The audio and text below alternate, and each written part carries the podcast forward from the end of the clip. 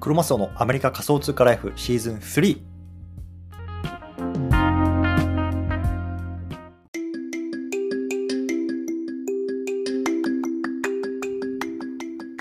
はい、皆さんこんにちは、クロマスオです。では今日も早速 NEXT Now 始めていきたいと思います。よろしくお願いいたします。今日のテーマなんですけれども、今日はね、Twitter の赤番対策、今すぐメルマガを始めるべき3つの理由、このね、テーマで話していきたいなと思います。で、まあ、僕自身はね、今 Twitter の方でだいたい1.2万人ぐらいのフォロワーがいて、メルマガはね、まあ去年の11月ぐらいかな、始めたんですけど、今ね、2000人弱ぐらいまであの登録者が、あの増えました。ね、あのこれ聞いてる方の中にも、まあ、登録したよっていう方いると思うんですけれども、ね、どうもありがとうございます。僕はね、最近毎日ね、まあ、世界の AI の,、まあ、あのニュースであったりとか、まあ、NFT、Web3、このあたりのニュースっていうのをね、メルマガを通じて1分で読めるっていうのをね、テーマに配信してますので、もし興味がある方はね、概要欄から登録してみてください。で、今日ね、あの今すぐメルマガを始めるべき3つの理由、こんな、に、テーマで話していきたいなと思います。でね、最初に答えだけ言ってしまいます。1つ目、リスク分散。2つ目、メールアドレスの普及率。そして3つ目、持ち運びやすさ。このあたりがね、僕が今すぐ皆さんもね、メルマガを始めしょ始めましょうよと、ね、あの言いたい3つの理由でございます。はい。ということで、えっと、今日ね、早速本題の方入っていきたいんですけれども、えっと、昨日ね、うどんさんという方と Twitter のスペースをしてました。うんね、うどんさんね、まあ、この NFT 界隈では知ってる方多いかもしれないですけども、まあね、本業でね、まあ、ものすごく人気のうどん屋さんの、まあ、を、えっと、やりながら、まあ、かつね、まあ、Web3、NFT の業界でもいろんなところのコミュニティにね、あの顔を出してるっていう方なんですけども、そこでね、一つ話題が上がったんですよ。その話題が何かっていうと、これもまたね、まあ、この界隈では割と有名な方で、ニックさんっていう方がいるんですけども、ニックさんがね、実はあの Twitter のアカウントを凍結されてしまいましたよっていうニュースなんで、ニュースというか話題だったんですよね。うん。で、まあ、あのニックさん自身は、先日、本当につい先日、フォロワーが1万人に行った、どうもありがとうございましたってツイートしてた中で、その1万人のフォロワーを達成したアカウントっていうのがね、まあ、今、ツイッターから凍結されてしまっているというようなことなんですよね。うんでまあ、ちょっと本題入る前に、これね、何が起きてる、何が起きたかっていうところ、ちょっとまあ簡単にお話ししておこうかなと思います。で、これはね、まあ、全て、まあ、なんだろうな、僕とか、まあ、周りのね、なんだろうな、まあ、推察でしかないので、本当に何があったかっていうのは、もうツイッター社しかわからないブラックボックスなんですけども、まあ、簡単に話しておきます。まずね、ニックさんが何をしてたかっていうと、そのツイッターのアカウント、1万人のアカウントを使って、まずね、LINE の方に飛ばそう、自分のね、LINE の方にこう飛ばそうと飛ばしていたらしいんですよ。で、その LINE の中に飛ぶと、なんかね、えっと、今彼がやっている新しいプロジェクトのアローリストがもらえるっていうような、いわゆるギブアウェイ的な感じで、今回ツイッターを使っていたっていう感じなんですね。うん。で、おそらくそこがちょっととツイッターの反感を買ったんじゃないかっていう話ですね。うん、なので、まあ、普通に外部リンクに飛ばすのはいいまでも、そこでギブアウェイっていうような、まあね、あの、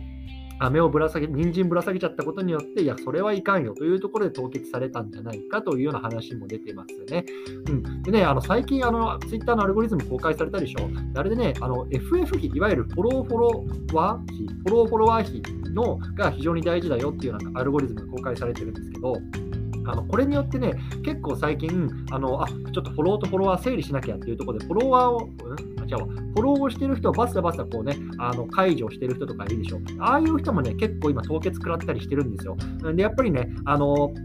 それって、そのなんだろうな、あの今、ツイッターのアルゴリズムが開示されたからといって、まあ、そうやってね、こうなんだろうな、いきなりこう人をどんどんどんどん切っていったりすると、なんかこいちょっと怪しいことやってるなって言って、多分ね、それで凍結されちゃうっぽいんですよね。うん、なので、まあ、ちょっとね、もう今ね、フォロワー、フォローの整理とか、もうなんかそういうところに時間割くの正直ぶっちゃけもったいないなと僕は思ってます。うん、なので、まあ、ある程度までね、あのフォローが整理、フォロワー、フォローか、フォロー数が整理できたら、まあ、あとはね、もう、あの、なんだろうな、あとは発信活動に徹する、それがまあいいんじゃないかなと思ってます。はい。でね、ちょっと、あの、遠回りしたんですけれども、まあ、とにかく今ね、ツイッターがどんどんどんどん今、人をね、アカウントをバンしてますというような対策の中で、僕はね、今すぐメルマガっていうのをその対策の一つとして始めた方がいいんじゃないかって思ってます。うん、で、まあ、あの、また、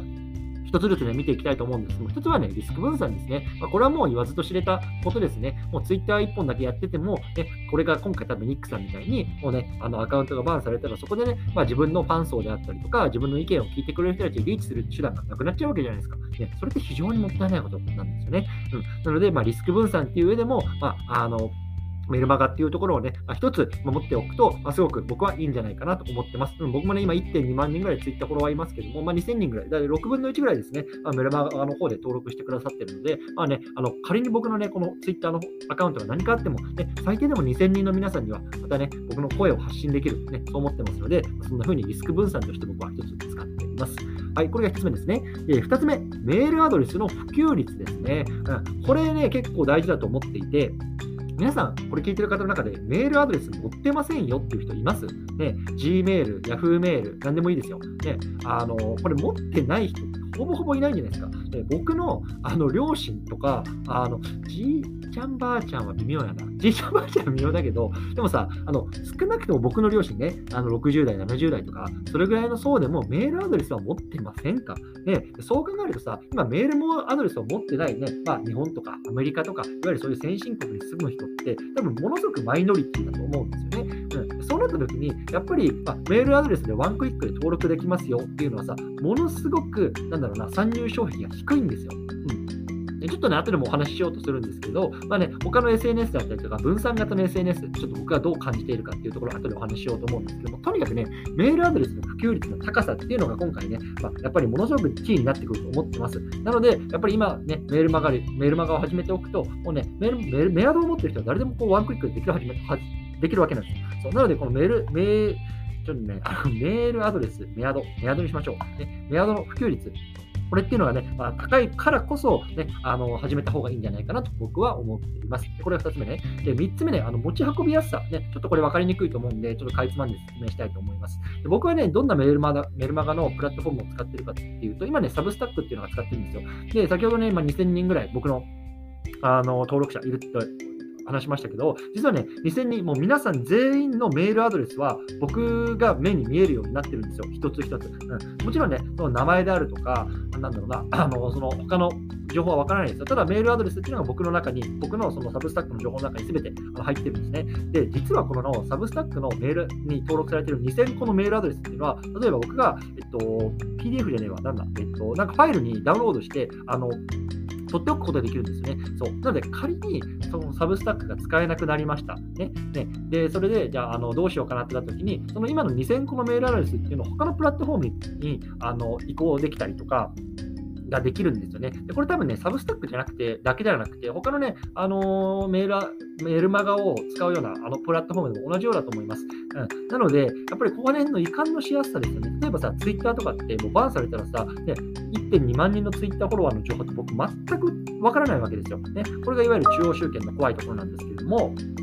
このあたりが、えっと、今回なんだろうな、えっと、メールマガメールマガジンを使って持っておくと、で皆さんのいわゆる顧客台帳ですね、僕にとっての,、ね、あのそういうような情報っていうのは全てあるので、まあ、それっていうのはね、仮にこのメルマガ、ね、サブスタックも何かあったときに、まあ、そうやってね、まあ、応用できるよっていうことなんですよね。うん、で、これがね、まあ、本当につい最近かな、すごく僕が感じた事件というか、が案件がありました。何かっていうと、数日前かな、あのツイッター上でサブスタックのね、URL であったりとか、メルマガっていうのがね、ま、あの、貼れなくなったりとか見れなくなったりしてたんですよ。で、おそらくね、まあ、サブスタックって今多分メールマガジンのプラットフォームの中で世界で最も伸びてる大きなプラットフォームなんですけども、ツイッターはね、まあ多分このサブスタックが割とこう脅威になるか、もしくはもうすでに脅威に感じてるんじゃないかなって思ってます。なので、ま、やっぱりそのサブスタックに飛ばせないようにちょっとね、嫌がらせをする。で僕なんかまさに Twitter で集客して、サブスタックの方に飛んでもらうみたいなやり方をやってるんですけれども、まあ、それがね、まあ、一時的にできなくなってたんですよね。うん、でその時にね、まあ、僕は何を考えてるかっていうと、まあ、他のね、ま、サブスタックではない他のプラットフォームに、このね、2000このメールアドレスを移して、ね、新たに発信していこうかななんてこともね、まあ、考えてました。ね、まだ考えてます。うん、で、やっぱりね、まあ、そういうようなことからも、メールアドレスをね、やっぱり顧客台帳として、まあ、自分の手にね、持っておくっていうのは、非常にね、なんだろうな、本当、冒頭のリスク分散でもそうですけれども、やっぱその点でもね、まあ、すごく大事だなと思ってます。うん。なので、やっぱりね、あの、本当これから何が起こるかわからないじゃないですか。特にツイッターね、イーロン・マスクが買収してさ、ガチャガチャガチャガチャやってるわけですよ。ね、そんな中で、まあね、あのせっかくね、こうなんだろうな、培ってきたフォロワーさんとか、そういうような関係性っていうのが、こうね、赤番によってね、一瞬に吹きだ吹き飛んでしまう。これってすごくもったいないことだなと思うので、やっぱりね、リスク分散、メアドの普及率、であとは運ぶ持ち運びやすさね、まあ、このあたりのね、まあ、理由をもとにね、僕は皆さんもね、今すぐメールマガジンね、まあ、始めるべきかなと思います。僕はね、冒頭でも言ってますけど、サブスタックってやつを使ってます。なので、概要欄ね、僕のえっと、メルマガ貼っておきますので、そこから、えっと、行くとね、多分ね、サブスタックのホームページ行って自分でアカウント作ってメルマガ始めるみたいな簡単にできると思います。メルマガ登録して、あとなんかツイッターとかもなんか連携できたかな。でもね、とにかく始めて、もう発信してみるといいと思います。でね、あのそれで、まあ、登録してみて、あのー、登録してくれる方がいたらね、まあ、それは皆さんのね、まあ、コアなファンっていうことですよ。ね、僕もね、やっぱり1.2万人ツイッターでフォロワーいますけど、まあ、2000人しか登録してくれてないってことは逆に言うとね、まあ、他の1万人の皆さんっていうのは別に多分僕の発信にそんなに興味がない。なんかね、ギブアウェイのなんかタグ付けだとかさ、なんかそういうようなところにちょっとフォローしてみたみたいな方が多いのかもしれないです。うん。でもやっぱり今登録してくださってる2000人っていう方は、多分僕のね、コアなファンだし、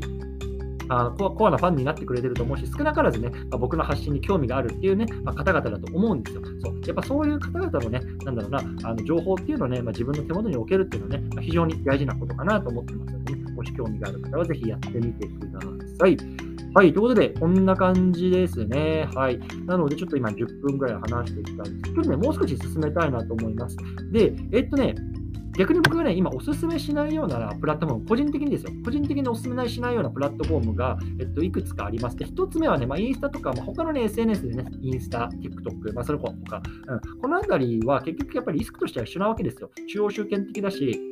インスタがね、まあ、あなたのアカウントバンしますよとかね、TikTok バンしますよって言って、それで終わりなわけなんで、まあ、結局一緒かなと思ってます。うん、なので、まあ、僕は、えっと、Twitter、例えば1万人作った後に、じゃあ次どうしようかなってなった時に、今はメルマガの方に力を入れてますね。うん、インスタとかでは他の SNS ではなく、そっちの方に力を入れてるっていうのは、そういう理由もあります。でもう一つ理由があって、例えば NFT とか Web3 とか、まあ、その界隈に限って言うと、全然やっぱりインスタを使う層とか、Twitter を使う層って全然違うんですよ。うん、やっぱそうなった時にね、やっぱ Twitter でなんかあの僕をフォローしてくださってる層が、なんかインスタの方にわざわざ見に来て僕の発信を見に見てくれるとは、なんか到底思えないなと思ったんですよね。それであれば、文字でしっかり読めるような、まあ、変な話、識字率の高いというか、まあ、そういうリテラシーのある層っていうのはどどどういうプラットフォームを好むのかなって考えたときに、僕はね、まあ、あの Twitter とかね、TikTok とかで、まあ、さらっとね、なんかこう画像とかで見るっていうよりも、なんかね、文字でメルマガの方がね、なんかタイプ的に向いてるんじゃないかなと思って、僕はそういうふうにしてます。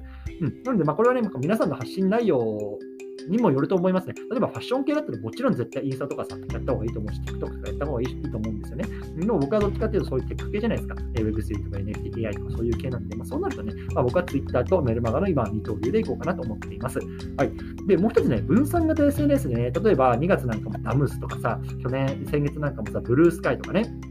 いろいろ出てますよね。レンズとかさ、まあ、いろいろありますけれども、分散型 SNS もね、僕はね、まだまだ主流にはなり得ないなと思っています。けどね、やっぱり、ね、ユーザーが少なすぎるんですよ。うん、あのダムスとかも南ね、あの地に使って、あのと思ってるんですけど、今見てみてくださいよ。ね、あのめっちゃかそってるでしょ。うんそうなった時に、やっぱり分散型 SNS っていうのは、まだまだね、この Twitter とかの代替にはなり得ないと僕は思ってるんですよね。仮にね、そこで発信とかをしたとしても、全然届かないと思うんですよ。でこれが、まあ、さっき冒頭で言ったこのメールアドレスの普及率の、まあ、相反する、もう相対、なんだろう相反するというか、全くの逆逆ですよね。メールアドレスってさ、もうみんな持ってるわけでしょ、今。ね、みんな持ってて、誰でも簡単に登録できる。一方で、分散型の SNS で誰も使ってないし、全然普及してないわけですよ。そうなった時に、じゃあどっちの方がね、まあ、リーチ取りやすいかって言ったら、明らかに前者なわけですよね。メールアドレスを登録するだけのメールマガジンですね。ということで、僕は今はメールマガジンの方に力を入れてますね。で、あのただ僕は別にインスタとか TikTok とかダムスとかっていうのを完全否定してるわけではもちろん全然なくて、多分ね、特に分散型 SNS の方は、多分ここね、5年、10年っていう中で確実にね、伸びていくマーケットだなと僕は思ってます。うん、やっぱりね、あそれこそ赤番とかさ、そういうのがさ、まあ、ない、ないわけじゃないけど、まあ、メルマガメルマガと同じようにさ、こう自分をフォローしてくださしてくれてる層とかっていうのがさ、きちんと自分の手元に残るわけですよ。そういうのね、ウォレットをつなぐだけのね、分散型 SNS であれば。うん、なので、まあ、やっぱそういうところも考えてもね、まあ、分散型 SNS っていうのは、まあね、まあ、きちんと追ってこ追っておく必要はあるなとは思いつつも、うん、まだまだ主流にはなり得ないなというのが僕の考えでございます。はい、ということで、今日はこの辺りにしたいなと思いますね。今日は Twitter 赤番対策、今すぐメルマガを始めるべき3つの理由、このね、テーマでお話ししてました。1つ目、リスク分散ありますよ。2つ目、メールアドレスの普及率がめちゃめちゃ高いですよ。ね、そして3つ目、持ち運びがしやすいですよ。そんなね、ことを話してみましたので、もしね、これいいよって方は、いいよかよかったよとかね、ためになったよって方はね、コメント欄、ぜひぜひお待ちしてますし、ぜひね、Twitter とか他でもね、拡散していただけると嬉しいなと思います。はい。ということで、ちょっと1分ぐらい雑談していきましょうかね。えっとね、えっと、今日かな。えっと、日本時間だとね、昼の1時かに、新一郎さんという方とツイッタースペースやります。またね、これ概要欄の方にリンク貼っとこうかな。うん。新一郎さんと貼っとこう。あの、AI かける副業、ね、このあたりを発信している新一郎さんとのスペース対談をやらせていただきますので、もし興味のある方はね、聞きに来てください。こちら録音も取っておくので、そちらもね、上げておきたいなと思います。で、あとは何かな、そうね、今日ちょっとね、あの、ツイッターの生ライブ、生ライブって何やったっけ？あの、スペースか、ちょっとできなかったんですけれども、まあ、こうやってね、あの、っておこうかなと思って、ちょっとね、今日はいつもより長めに撮ってます。15分ぐらいかな。はい。こんな感じかな。うんまたちょっと明日はスペースと日本撮りやっていきたいなと思いますけどもね、よろしくお願いいたします。はい。ということで、今日はこの辺りにしたいなと思います。皆さんもね、良い一日をお過ごしください。失礼します。